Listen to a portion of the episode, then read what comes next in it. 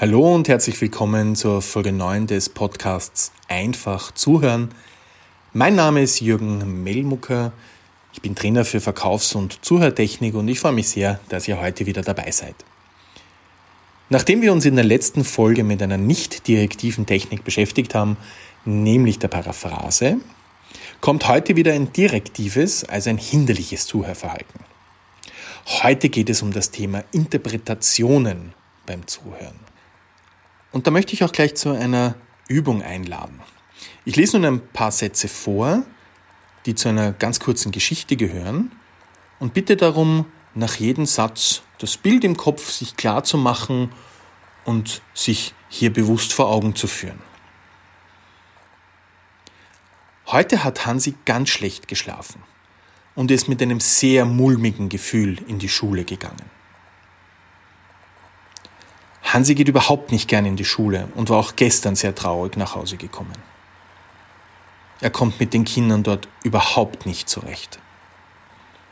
Auch die Lehrer ärgern ihn jeden Tag. Hansi ist ein sehr unglücklicher Schulwart. In meinen Seminaren bedeutet der letzte Satz immer eine große Überraschung, da die meisten Teilnehmerinnen sich einen Schüler vorstellen der einfach nicht in die Schule gehen möchte, der sich dort nicht wohlfühlt. Also ohne, ohne genauere Information über unseren Hansi schaffen wir uns ein Bild von einem Schüler Hansi. Und meist ist das eben der kleine Bub, der unter der Last seiner Schultasche nach Hause kommt. Aber ganz selten ist der Hansi ein Schulwart, für den diese Beschreibung natürlich genauso passt wie für einen Schüler. Und was zeigt uns das? Das heißt, wenn wir zuhören, bilden sich ganz automatisch Bilder im Kopf über das Gehörte. Und wir alle kennen den berühmten rosa Elefanten, an dem wir unter keinen Umständen denken sollen. Und wenn wir nur darauf beharren, bitte denken Sie nicht an einen rosa Elefanten, auch dann denken wir an rosa Elefanten. Unser Gehirn erzeugt also ganz automatisch Bilder im Kopf. Bildet uns das Gehörte leichter verstehen lassen, Bilder, die sich auch aus unseren bisherigen Erfahrungen speisen. Und natürlich entstehen genauso auch Bilder, wenn wir unserem Gesprächspartner zuhören. Der große Unterschied im Umgang mit diesen Bildern ist nur der, ob wir diese sofort ins Gespräch einbringen oder ob wir sie als Bild stehen lassen und erkennen, dass das nur unsere Sicht des Gehörten ist, aber nicht zur Lösung beiträgt. Laut Wikipedia bedeutet Interpretation, kommt aus dem lateinischen Interpretatio, Auslegung, Übersetzung, Erklärung im allgemeinen Sinne das Verstehen oder die subjektiv als plausibel angesehene Deutung von etwas Gegebenen oder wenigstens von etwas Vorhandenem.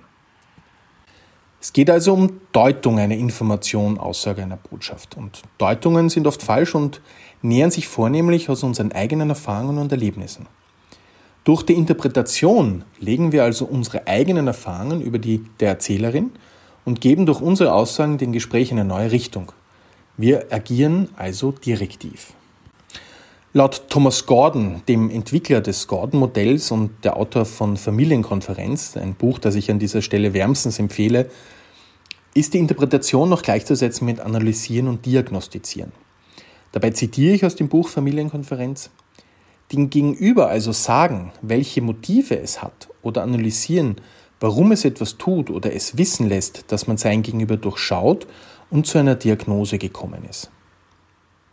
Gordon sieht dies also im Hintergrund vor allem der Familie beim Dialog zwischen Eltern und Kind und dabei führt er folgende Beispiele an.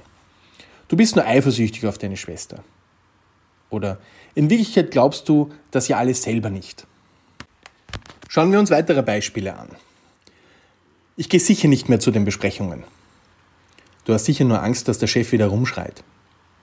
Ich fühle mich heute sehr schlecht. Du hast sicher ein schlechtes Gewissen wegen der Schularbeit.